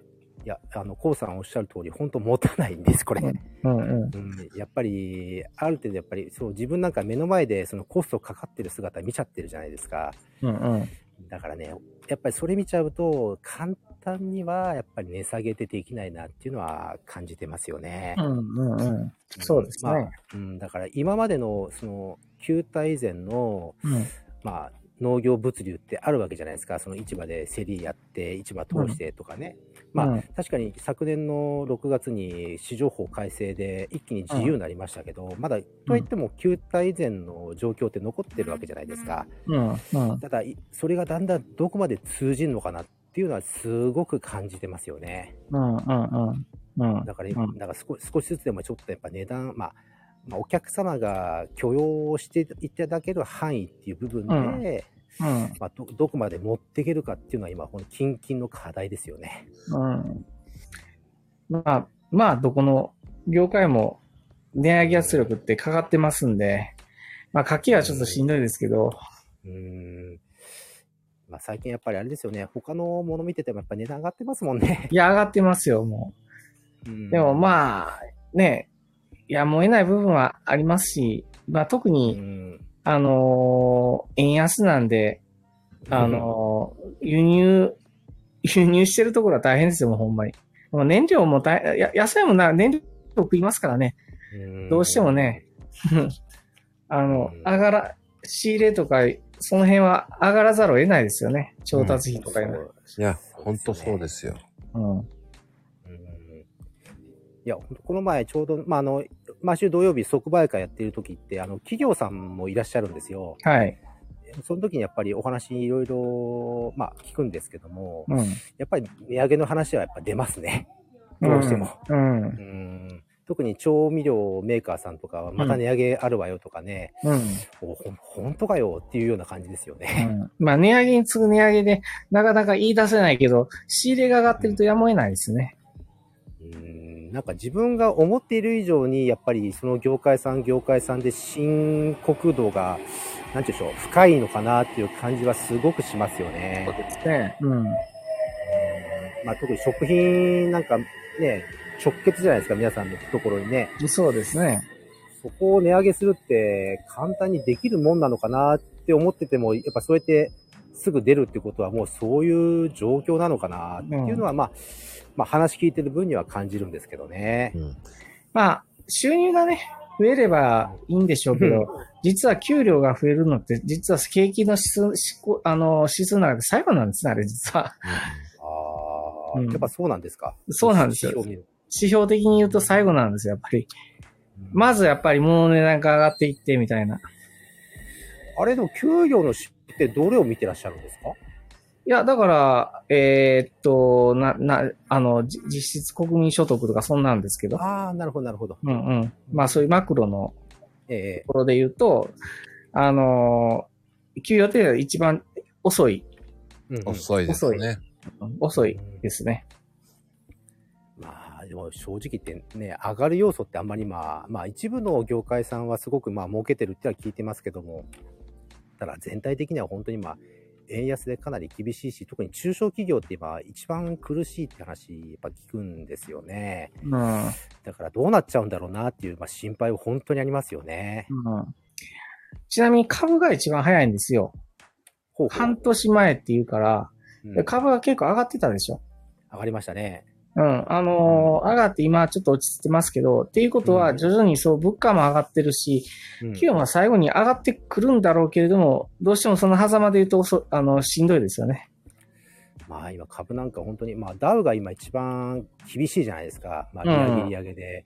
まあただにに日本は、まあ日経はね、まだあの、円安絡んでるからでしょうか。まあなんとか2万7千ぐらいですか今2万8い千ぐや、らいですか、ね。 2万7千って考えてるのはめちゃめちゃ高いですよ。だ って、あの、アベノミクスが始まる前って言ったらうん1万切って,、ま、切ってたじゃないですか。そうですすよね。それだけ、それ、それを考えると今すごい高い水準なんですよ。だからそれは先に上がってしまったんですよ、株の方が。株は、うん。あの、一番早い指標なんで。うんうん。だから上がっていくんで、これは物価も上がるし、給与も上がるはずな、給与も収入も上がるはずなんだけれど も、あの、遅いんですよ、一番。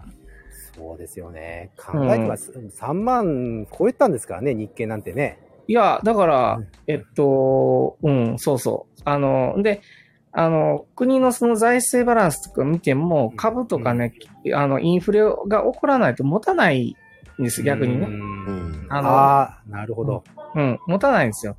で、給与は、やっぱり、あの、企業って儲かってもね、流法に回しておるから、なかなか上がってこないんですけど、でもさ最終的に今、あの、人材っていうか、あ働き手、まあ、野菜もそうです。働き手不足が一番深刻ですよね。そうです。まともにそれは煽り受けてますね。うん、あの、給与上げないと働き手がないんで、やっぱりそこ上がらざるを得ないんです、最後に。それはじゅじわじわだから、物でも物価高の方が先に来てるから、みんなしんどいわけですよね。なるほどな。やっぱリンク、リンクしてるわけですね、そうやってね。ああ、そうです。だからう、んあの、遅いんですよ、給与が上がるっていうのが一番。うん。でも、あの、上がるような、うんけ、あの、トレンドではあるんですけどね。うんあトレンドでは入ってるんだ、上がる。あ、そりゃそうですよ。だって、あの、うんあの、まずあ、ーえー先行指標で株上がってるでしょほんで次に、はいはいあ、あ次に物価上がってきてるでしょええ、上がってで、ます、ね。最後の、えーっと、給与っていうのは、その、それに最後に引きずられる形で上がっていくっていう。で、まあ、円安になってるから、特にそのね、あの、海外のその、海外で人を雇って生産して輸入するよりは、国内でね、人を使って生産する方が、効率が良くなるということは、うんあ、の、まあ、人手不足が起こって、人手不足になると、あの、人を確保するために福祉、福利厚生とか、まあ、給与を上げざるを得ないっていうのが最後に来るっていう。なるほど。ああ、うんいや、すすごくわかりやすいです。ね、それ は結う局ん今まで海外に行っちゃったから、だから安い海外の方が安いと思ったからどんどん仕入れたわけですよ。うん、そう、それが、あの、円安になってるってことは、海外からの購入価格が上がるんで、うん国内でね、あの、作った方が相対的に安いから、じゃあ作りましょう。でも人がいないよねってなったら、給与上げ上げざるを得ないっていう。うん。で、バランスが取れるんですよ、最後は。うん。で今、工場、ね、建ててますよね、今、ちこっちで。うん、そうそうそうーう。ん、なるほど。うん。そうか。でいや、うん。で、給料上がってなると、まあ、あの、農業もね、人手不足で、しかも海外から農産物を輸入するにしても円安やから、うん。あのそ、うですねね。あのね、ある程度ね、政府はね、それ分かってるんですよ。分かってて、うんうん。インフレ容認、なアベノミクスって言ったらインフレを起こそうとしてたわけじゃないですか。あ、起こせなかったんですよ。起こせなかったんですよ。でも今は、ちょっとね、想定よりもは、あの、弊害が出てますけど、まあ言うたらもう、やむを得ないんですよね、ある程度上がるのは。うん。そうしないと給与も上がらないし、そう野ですね菜。の、野菜やコーヒーの売る価格も上げられないでしょうん、上げられないですね。うん。だから、それで海外に比べて安いけど、それはやっぱり安いから楽してるのは実はお金貯めてる人たちだだけなんですよね。うん。で、お金貯めてる人たちがうん、、お金を使ってくれないと経済回らない。で、これかららだから物価が上がるってなると、やっぱり使うんですよね、みんな。投資に回していくんです、だんだん。持ってたら目減りするでしょ。そうですね。うん。っていうことは、あの、景気を回すためには、物価が上がるのもやむを得ない。物価が上がるから、あの、金持ちがね、うん。金貯めてる人が貯め込んでても仕方ないから投資に回すってなるとうん経済が回ってくる。だからまあ、あの、今、今起こってることっていうのは極端に物価が上がると困りますけど、うん。あの、やむを得ないプロセスであるわけなんですよね。あーこれはやっぱ必要不可欠な今流れなんですうよん、そね。というう、ことそう、そう、そう。あーいや、もう本当にそれはもうしょうがないよねって思うぐらいの勢いだよね、今。上げ、上がり方がもうそういう上がり方だもんだって。うん。うんまあ、あの、コーヒーにしても野菜にしても辛いのが、まず仕入れ値が上がってくるっていうところが辛いところで、売価に上げようとしてもなかなかね、あの、っていうところはいや、ほいや、でうんも、しんどい。考えによっては、あの、高くなった方がいいんですよ。うん、そう、うんそういうこと。あの、無駄な仕入れなくなるから。うん。そそれはありますね。うん。うん。その分、こう、高いから美味しいもの食べようってなってくる。うん。そうね、厳選されますもんね。選んでくるでしょうからね。あとは今、飲食関係も、うん。今までは500円ランチって当たり前だったのが、うん。もう多分1000円ランチが当たり前になってくると思うんですよ。うん。ね、ラーメンも一杯1000円が当たり前になってる規定でいるじゃないですか。うん。ありますね。うん。もう、そうならざるを得ない状態になってますよね、だから。そうね。うんまあ、じわりじわりは来てるのはね、うん、感じてますよね。うん。あとは本当に野菜なんかなを、なかなかね、野菜ってやっぱり安いってイメージが強いじゃないですか。だからそこがね、もうちょい、なんて言うんだろう、払拭って言ったら言葉悪いですけども、まあね、もうちょいちょっと上がってくれれば農家さんも助かんだろうなっていうのはつくづく思うんですけどね。果物は結構ね、日本高いですけどね、野菜は意外と安いですよね。安い。野菜は上がらないですね、なかうなか。ん。まあ、上がると思いますけどね、これから。ちょっと。まあ、あの、唯一やっぱり上がったなと思うのは玉ねぎですよね。うん。玉ねぎだけね。あと、じゃがいもも上がってきてますね。上がってきてますね。うん、まあ、そこのベーシックの部分が上がるってちょっとやっぱり違和感あるあるんで、やっぱこれはインフレなのかなっていうのは感じますけどね。うん。やっぱ上がってくれないと困りますからね、野菜も。うんあの、やっぱりあの、特にこの前の6月の肥料とか、まあ、いろいろ聞いてるとやっぱ2倍近くまでコスト上がってますし、やっぱり種代とか、やっぱり農薬代とか、やっぱりその、原材料がすごく上がってるんで、まあ、物理的に上げるしか方法はないのは事実なんですよね。うんうん今のままだと多分、まあ、経営自体に行き詰まる農家さんも増えるだろうなっていうのは、まあ、これは素直に思うところですよね。うん。うん。いや、でもね、まゆみちゃん、あの自動車業界はもうこれから変わると思うよ。そう。こうさん、はいはい。自動車業界も変わりますよね、これから。自動車業界は、あの、まず電気自動車っていう大きなのがあって、次はやっぱり自動運転ですよね。うん。で、あの、電気自動車何が、だって部品がゴロッと変わるんで、あの、その、あの、その、部品産業がすごく今変わらざるを得ないところに来てるっていうのが一番大きいんじゃないでしょうかね。うんうんうんうんで、あの、自動車業界でもう一つあるのは、なかなか今、あの、自動車って入らないんですよね、今。あの、新車の納車が半年後とか、やっぱり部材が全然こう、入ってこないって言ってますよね、今。確かに今、納車の話出ると、すごく先の言われますね。そう。だから、何かっていうと、あの自動車作れないんですよね。だから、物が調達できないからって。で、えっと、グローバルチェーンでやっぱり、あの、いろいろウクライナとか中国の上海の影響があって、物が入ってこないから作れない。だから半導体なんかも逼迫してるしっていう、うん工業製品も今大変ですよね。うん確かに。うん。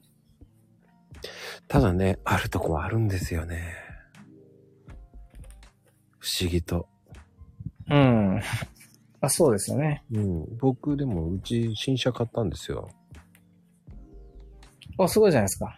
あの、K ですけど、1ヶ月待ちで来ましたね。うん、あ早いな。それは早いな。いや、でもだから、回ってるんですよ、あるところに。うーん。うん。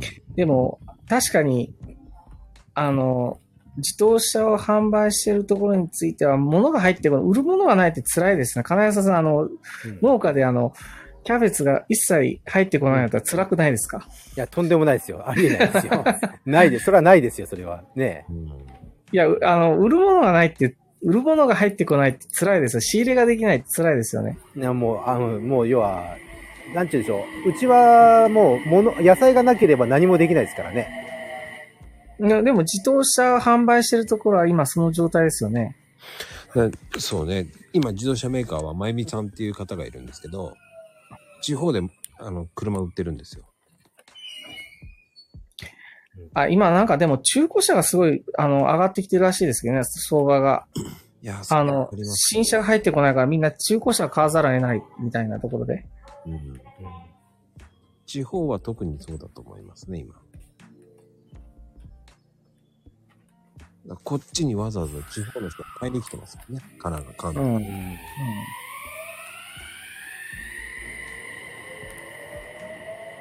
ああ。面白いよね、多分。うん。その、自動車メーカーさんの話も聞きたいですよね。う。うんん。はい、いらっしゃい。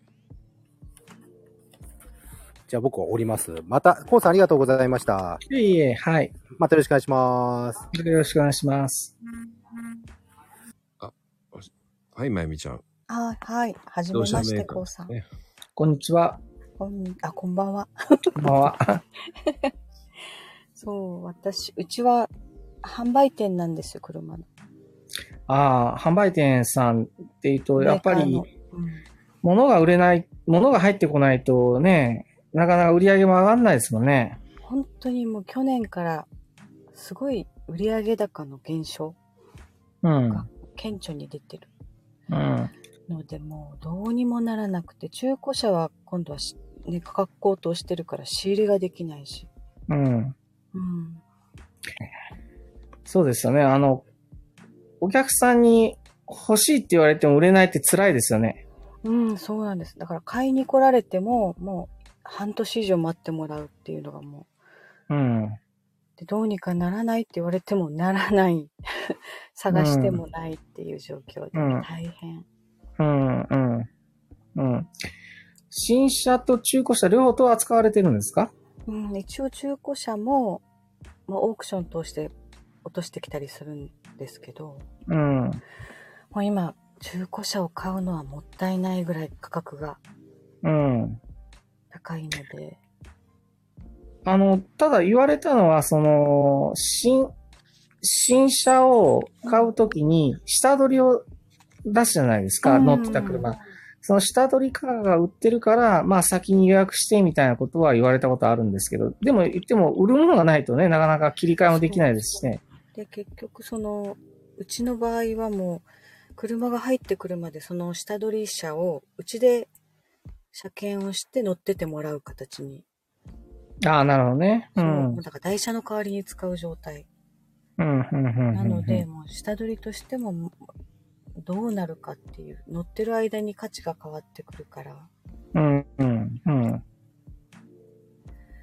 だから、どうにも、本当に、大きい会社はきっと在庫をある程度抱えてるんだけど、うちはそんなに大きくないので。いや、大きいところも一緒だと思いますよ。うん。まあ、あの、ね、大きいところは、まあ、まあ、体力があるにしても、でうんうもん、やっぱりそんだけ、販売量もね、その割合で減ってるわけですからね。そう、うん。さ確かにすごい、どこも大変って言って、そうですね。大変だって聞きますね。だから、あの、新車を待てる人はいいけど、どうしてもすぐ欲しいっていう人は、あの、新古車ってあるじゃないですか。はいはいはうんい。、登録して、まあ、うん。試乗車とかで使ったりとか。うん。あれをもう新車より高い価格で買う人がいるんですよ。ああ、まあ、新車が入ってこないからってことですよね。うんどうしてもって言って。うん。まあ、車はね、やっぱりいりますもんね。うん、あまあ、新しい車早く乗りたいって人もいますしね。うん。だから、たくさん在庫を抱えた会社はそれで回していけてるけど、うん。在庫、うちは置かない方だったので、もうそういうのもできなくて。いや、でも在庫置くと、結構ね、資金繰り的にも圧迫するし、うん。で、まあ、売れなかった時のね、リスクもあるし、在庫持たないのがね、安全な経営、当たり前の経営だったんでしょうね、今までおそらく。うん、田舎の方は特に。そうですよねちょっと人口の多いとこはたくさん置くけど、うん。うちはもう農村地帯の田舎なので、うん。ね、注文されてから仕入れる形だったので、大変。う大変え、い今まではどれぐらいの納期で来れてたんですかもコロナ前ならもうすぐ1ヶ月かからない、う。うん。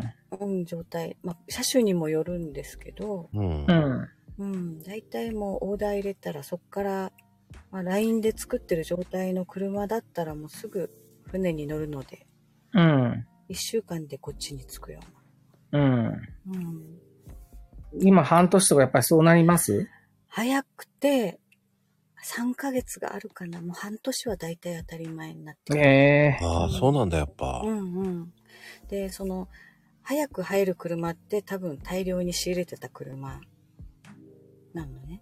うん。だから、まこちゃんとこにもすぐ入ったのは多分それだと思うん。あのね、ちょうど、えっ、と、生産が始まったって言ってた。う。うんうん。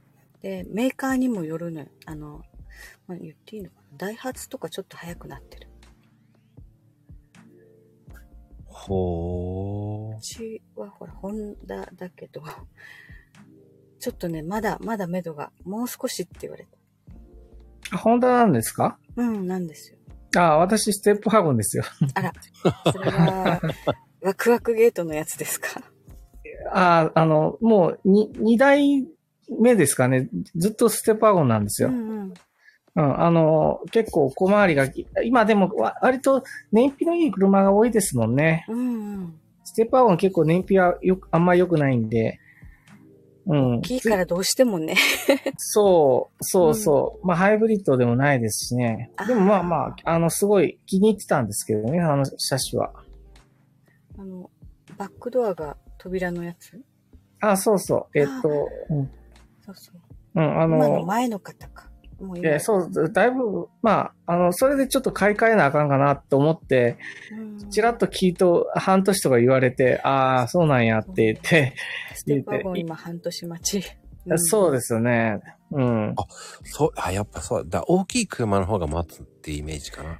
うーん。K の方が早いかも、そうやって考えだるかとら、K、確か K には早かった、本当うに。ん。それでも、うちは3ヶ月はかかるかな。うん。うん。車が入ってこないって厳しいですよね。もう厳しい。まだかろうじて車検とかやってるから、うん。つなげてるような感じ。ああだ、けどまあね。うんうん本当に販売だけなら苦しいかもしれない。車ってそういえば、あの、家もそうで、あの、マコさんがやられてるような家のアフター、アフターメンテナンスで結構今あれですもんね。うんあの、ずっと長いお客さんと付き合いしてますもんね。こう、あの、車検とかオイル交換とうんか、うんうん点検とかね。戦車とか、そんなんで繋いでますもんね。もうそういうことをするしか、今つなぐ術がないから。うん、うん、うん。うん。まあでも、うん。だから僕は建築関係は、あの、今、おかげさまでバンバン建ててます。た、建てるっていうと、建築関係は材料が不足してないんですかね。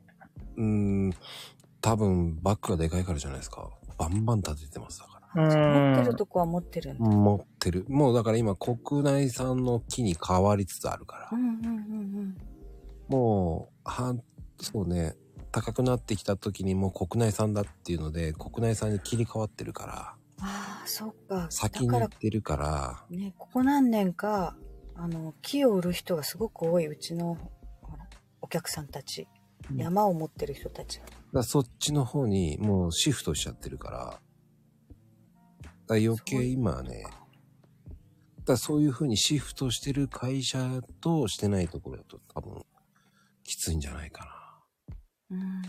あと大量仕入れてるよね、多分。ね、やっぱりそれが大事かな。ただ、電気だけは無理。あの、あるじゃないですか。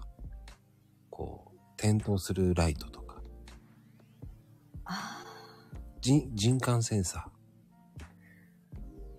わかりますかねこあ、だから基盤がないから。ううん。あれだけは入ってこない。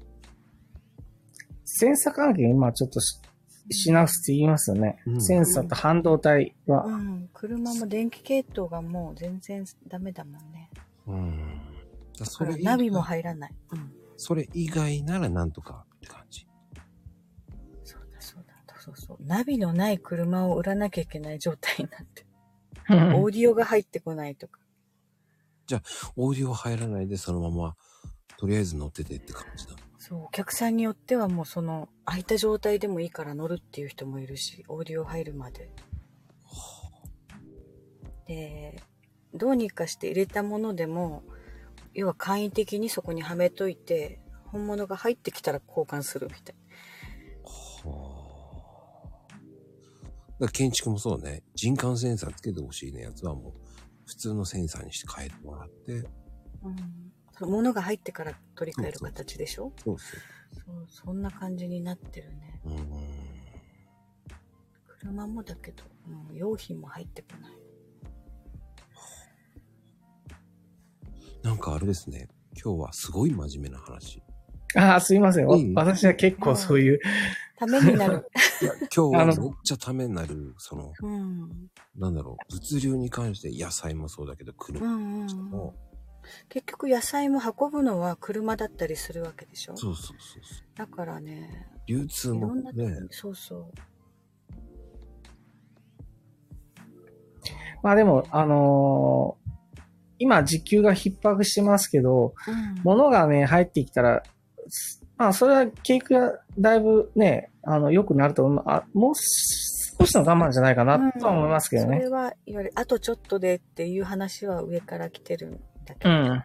うんで。そこまで持ちこたえられる会社がねそのいくつか危ないっていうところはやっぱりあってうん。まあちっちゃい資本の会社はちょっと苦しいねっていう話を今でもその、コロナの融資でジャブジャブですからね、今金融もじ結構ね、ああの、うん、うん、あ甘いというか、それね、はあるね簡単に貸す銀行が、そう、そう、それちょちょっと後で多分、うんでも問題になるような気がしそうます恐よろね。しいのは返済が始まってから、まあ、据え置きがあってってうんいう。 3年後。 5年とかそうそう据え置きしててその支払いがそろそろ始まるじゃないですか最初のうん。融資からうん。そっからまたバタバタ行くんじゃないかなっていう話も出てるしまあ、それはそれでまたね、あのーまた特別処置があるとは思うんですけど、まうあ、んそうやってると逆に、ね、あの、本来ならば、淘汰されるべき企業は残ってしまったりするのうは、んそれはそれで後で大変なんですけどね。真面目にだってね、地方でやってるところは残したらいいとは思うんですけど、まあ、ね、あの、その、甘やかされ、経営が甘やかされて、ね、こう、ジャブジャブ使ってるようなところっていうのは、やっぱり、ね、あの、後々困るんじゃないかなっていうのは思うん思いますけどね。うんそうだからね自己資本が、うちはほとんど自己資本だからなんとかなってるけど、そういうじゃないとこは多分大変だろうなとい。や、大変だと思うよ。うん。ちゃんと留保されてたんですね、中根。うん、あの自己資本とね いうことは有。限会社なので、うん。そこら辺はもう家族ああ、なるほ出どね。資金みたいな感じで、あうん、あうん。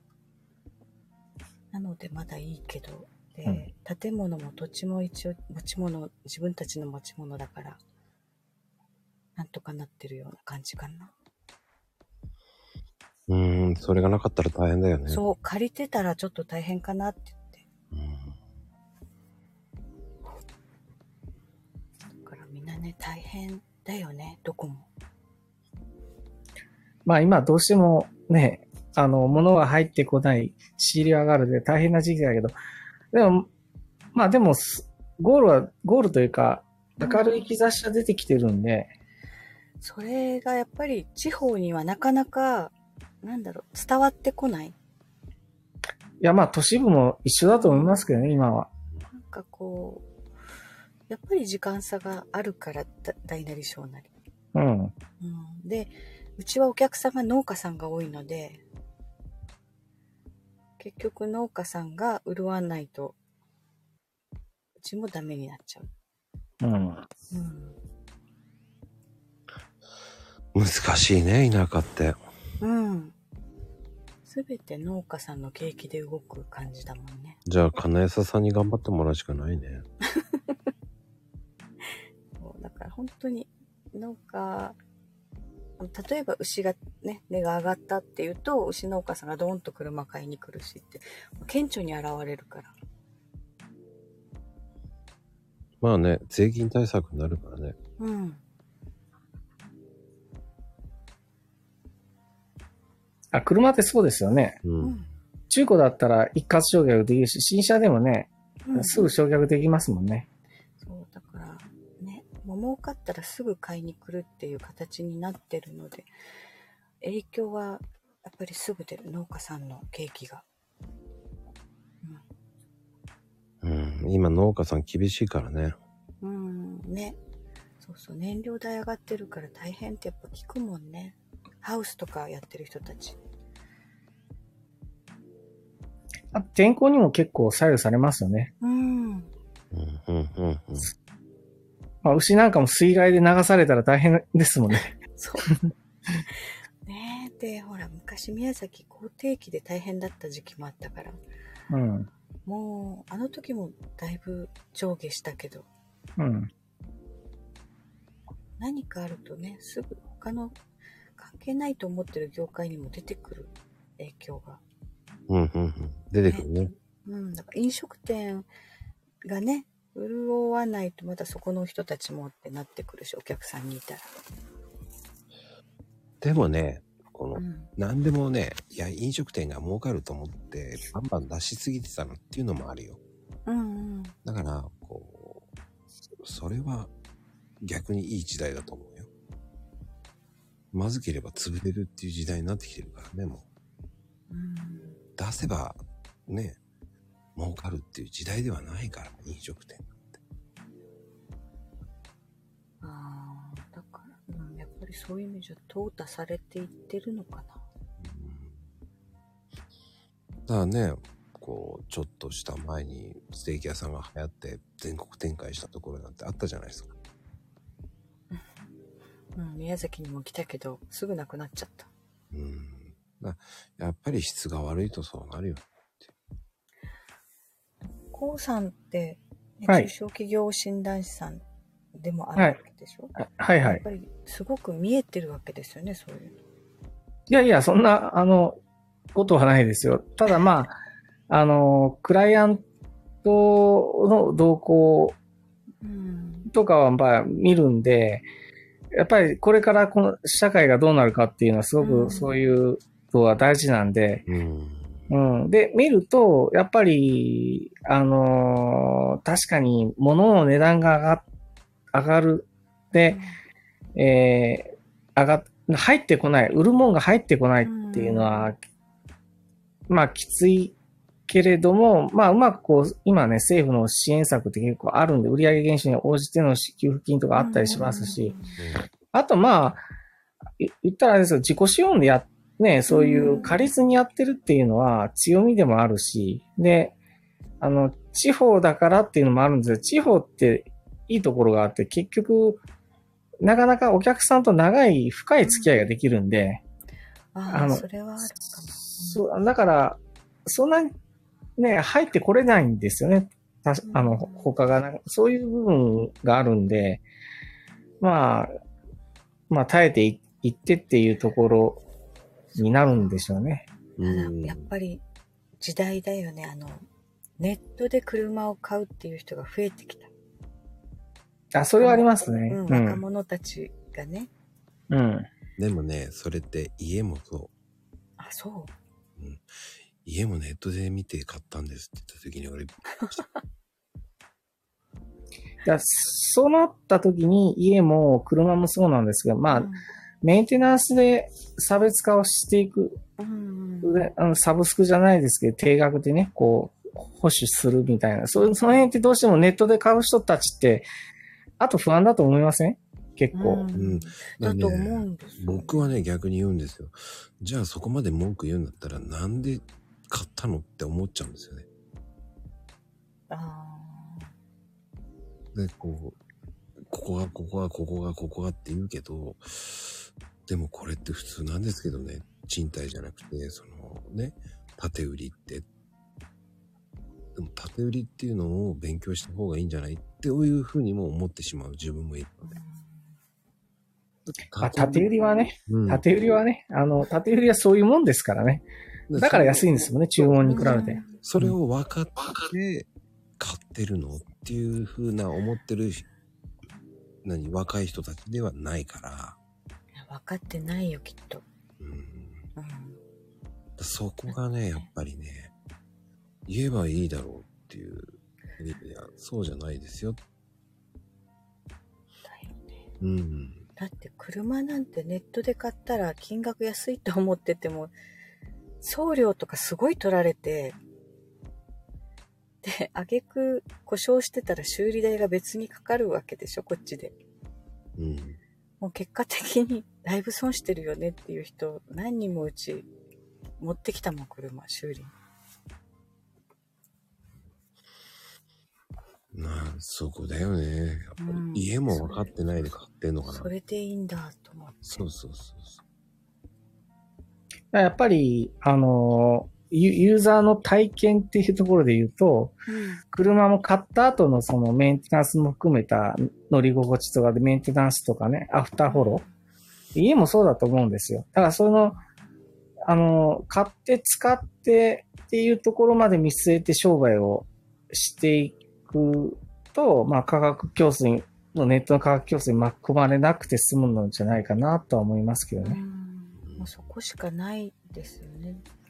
うん。うんあそこにやっぱり付加価値があると思いますし、そういう意味では、あの、地元で密着してとか、こうあの、コーヒーで野菜で何か特化してそこでね、うんあの、培ってきたものって、あの、まあ、お客さんと長い付き合いしていくっていうのは、やっぱり、まあ、これからも、あの、残っていく形じゃないかなと思いますけどね。ああ、じゃあやっぱりそこは大事にしなきゃいけないんだな。まあ、か、簡単にね、あの、ネット販売に手を出さない方がいいかもしれないですね。そういう意味で言うと。ん。今あるお客さんと向き向き合って、そこに、との関係を膨らましていく方がいいのかもしれないですよね。そっか。うまあでもその挑戦することはいいと思うねうん。メーカー側はネット販売も進めるわけよ。まあ、メーカーが進めるんだったらやってもいいんじゃないですかね。うんうん。それが結局ネットで買った人をうちでまあメンテナンスするっていうやりとりをこれからしていかなきゃいけないんだなと思って。うんそれなのよ家もそうだからね、ねうんだからあの、新車を売ったり、新築を売ったりするときは一番儲かるわけじゃないですかえ。。うん。でも、あの、めんどくさいメンテナンスだけ持ってこられてもっていうのはなんかあるような気がしますけどね。そうなんです。あそのれ、がなんか言われました。じ自転車買った時に言われたことあります。あの、自転車で、 あのね、あ買うのは別で買って、なんうかん修理だけ持ってこられてもって、そこが、 ね、あの、儲からないけれども、でも面倒見なければならないっていう。そうそうそう。ああ、本当だ。 思うけど、でもお客さんには言えないしね。 まあ、うちで買ってくれたら最後までね、みたいなのはあるとは思うんですけど。ああ、でも、うちで買ってたら、ここはお金本当はもらわないんですよっていうのは言う。あなんかねあ、うそん、なのるほどね。保証がついてないからねって言って。うん。うん。物はいいよだよね。うん。そういうふうに言えば次はここで買ってくれるだろうっていう言い方で。も、本当だからね、うちで買った人にはある程度は、やっぱり保証とかね、サービスするじゃない。うん。でも、だ住宅メーカーってさ、グレーなんだよね。売ったら売ったっきりの住宅メーカーって多いから。それあるね。うん。買って、しばらくして何かあって電話したら、営業マンの人いなかったっていうのをよく聞く。だ売り逃げが多いんだよね。うん。だそういうのが大変なんですよ。我々の方に来るから。お怒りの時に、はあ、ごもっともごもっともって聞いて、持って帰ります。で、いや1ヶ月後に行って、ごめんなさいって言えばいいだけだから。いやーねど、どの業界もなんか大変だなと思って。うーん、そうですね。こうさんもそうですもんね。本当に。ははは。 まあでも、あの、ピンチはチャンスと言いますからね、しんどい時ほど力を、自分たちの力を磨くチャンスでもあるかなっていうふうに割り切ってますけど。う。うんん。そうやって考えないと、うん。本当だ。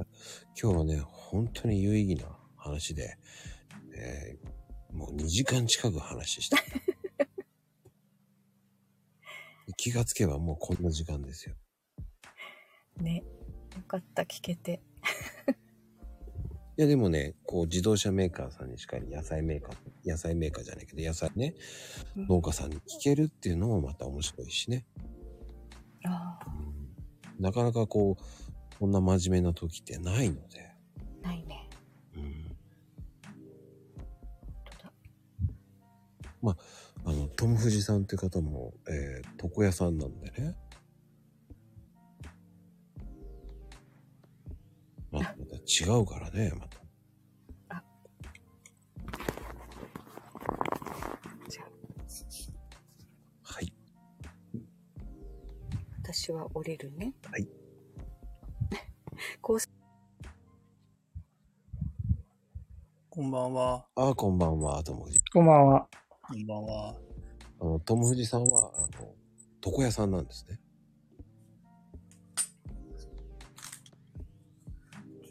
なちんょなんか、かツイッターでは繋がってはいたけど、絡みがなかったんで、お初ですね。あ、そうだったんですね。うん、なんかあの、メンションから見たら、あ、繋がってるじゃんと思ったんですけど。おおー。どうですかこう、コウさんになんか聞きたいこととかありますかうん。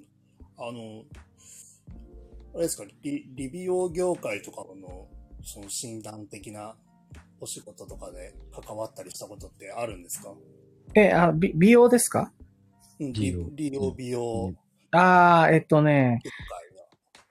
えっと、美容って言って、エステ関係とかは、今、創業にかかったりしてますけどね。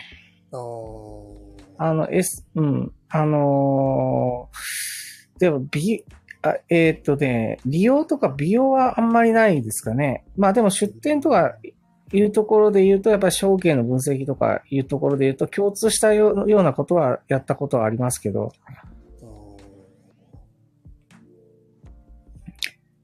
なかなかね、やっぱり、あれですよね、コロナ影響ありましたそうですね。でも、あのーあの、一番最初の時はね、あの、だいぶぐっと、ちょっとの間落ちましたけど、うん、田舎なのもあるかなと思うんですけど、そこまで実際大きくはなかったですね。うん。うん。外出が減るってことは、まあ、あの、おまあ結構今、化粧品がもう全然メタメタにダメなんですよ。ああのーなくなってますもんねなんか、あの、そう化粧品が一番メタメタじゃないですかね。あの、っていうのは外出するから、まあ、あとアパレルですよね。おしゃれがね、おしゃれに関する感覚がコロナ前とコロナ後がすごいごごろっと変わったなっていうのはありますよね。ですねうんでも髪は切らなあかんっていうのはあるあるかもしれないですよね。うんうんうんうん。でもね、あの、実際あれじゃないですか、あの、食べなきゃ死ぬけど、髪が伸びてても死なないんで、だから、やっぱりね、その、おしゃれの部分とかで、あまり気にしない人が増えちゃうと、やっぱり伸びてても気にしないっていう人もか、もう増えるんで、結構影響は小さかないですよね。いや、あのーそういう意味では、あの、おしゃれする人が、おしゃれにお金をかけることが、すごく減って、それが本当に、あの、戻ってくるのっていう不安はありますよね。うーん。まあ、髪もそうだ、髪もあの、頻繁にこう、切り揃えた人が、ちょっとね、やっぱりこう、回くようになってくると、それがコロナ後にちゃんと戻るのっていう、まあ、リモートワークも増えてますし、うんうんうん。そういうのはありますよね。その生活習慣が変わってしまったっていうことですからね、も生活習慣変わるとどうしても、うん、だから、あの、まだ、まだね、美美容とか利用関係は、まだね、あれですけど、本当に化粧品とか口紅なんか全然売れないですよ。だってマスクしますもん。う。うん。本当にそ、あの、そこはもう本当に、あの、す企業の数字を見るともう、あの、他の業界以上に落ち込んでますね。で、インバウンドが結構あったんで、あの、海外の旅行客の人がけ結構買っていってたんですよ、その美美容関係の品をね。それがごそっとなくなったんで、あの、相当、そこは、ね、そ、そこの、その、あの、産業の人たちは大変ですけどね。あのうん。いや、本当あれですよね、あの、一時期のね、あの、中国人の方とか、あの、ドンキホーテとかで見たことあるんですけど、もうあの、店員さんはべらせて、あれとこれとこれとこれみたいな感じで買ってる。そう、それが、ごそっとなくなったんで、な、ないんで、あのーいう部分もありますね、どうしても。そうですね。うん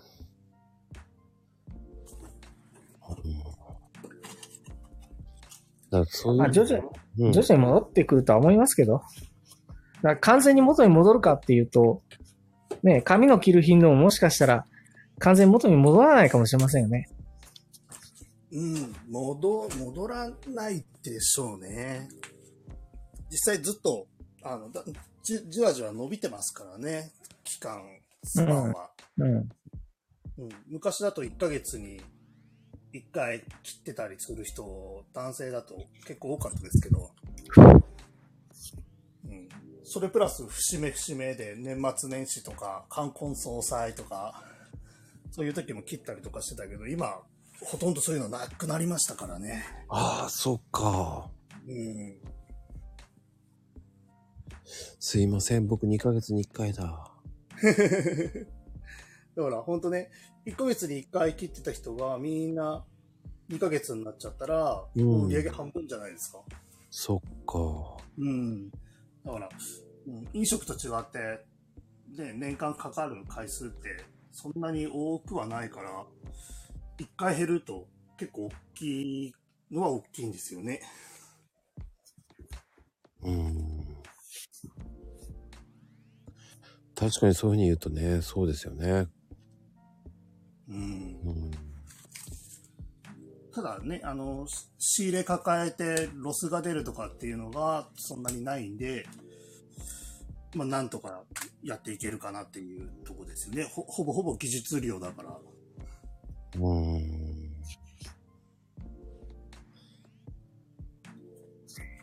そこが強みって言えば強みですよね。うん。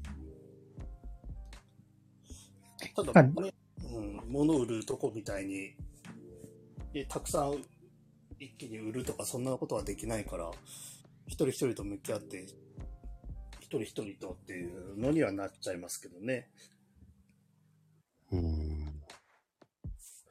コウさんどうですかまあ、やっぱ、あの、人件費が一番ね、あの、なんで、人がどんな、その技術量がどんだけ効率よく、あの、高い単価で回していけるのかっていうところだとは思うんですけど、うん。あとは店店舗って人が来なくても、や、家賃はかかりますからね。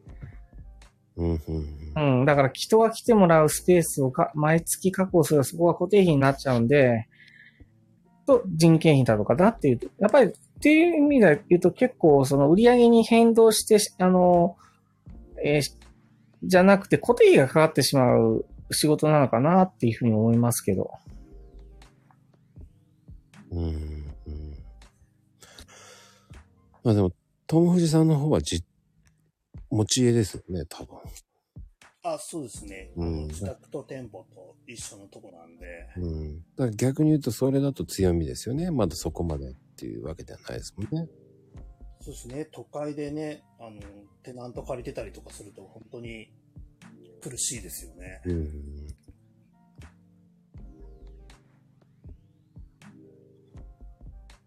うん。まあ、そこのがあるからまだ強みですよね。逆に言うと。うん。まあ、な、なんとか踏ん張ってますけど。まあ早く、ね、元にもも戻る、あの、金、もう、やっぱり今まで我慢してきた人っていると思うんですよ。うん。まあそこはね、早く、こう、だいぶ、人のは戻ってますけど、まあね、し外で出る人も増えてますからね。増えてますね。うん。ってな感じです、今日は。もう結構いい時間なんで、そろそろ締めようと思いますが、友藤さんありがとうございました。はい。ありがとうございました。ありがとうございました。いやー、今日は本当にためのなる内容の濃い話でした。2時間近く行ってしまいましたが、本当にこそありがとうございました、本当に。いえいえ、あの、こちらこそありがとうございましたい。や、もうね、第2弾もちょっとね、またぜひはい、ありがとうございます。よろしくお願いいたします。はい、よろしくお願いします。こう、こうさんが、えーいろんな相談を受けていくという、斬新な回にしますので、よろしく。いやいや、あの いえいえ。いやー、今日はありがとうございました。はい。では、あの、こちらの方で失礼してよろしいですかいや、もうこのまま終わりますので。はい。ありがとうございます。はい、おやすみカプチーノです。 はい。カプチーノお休みです。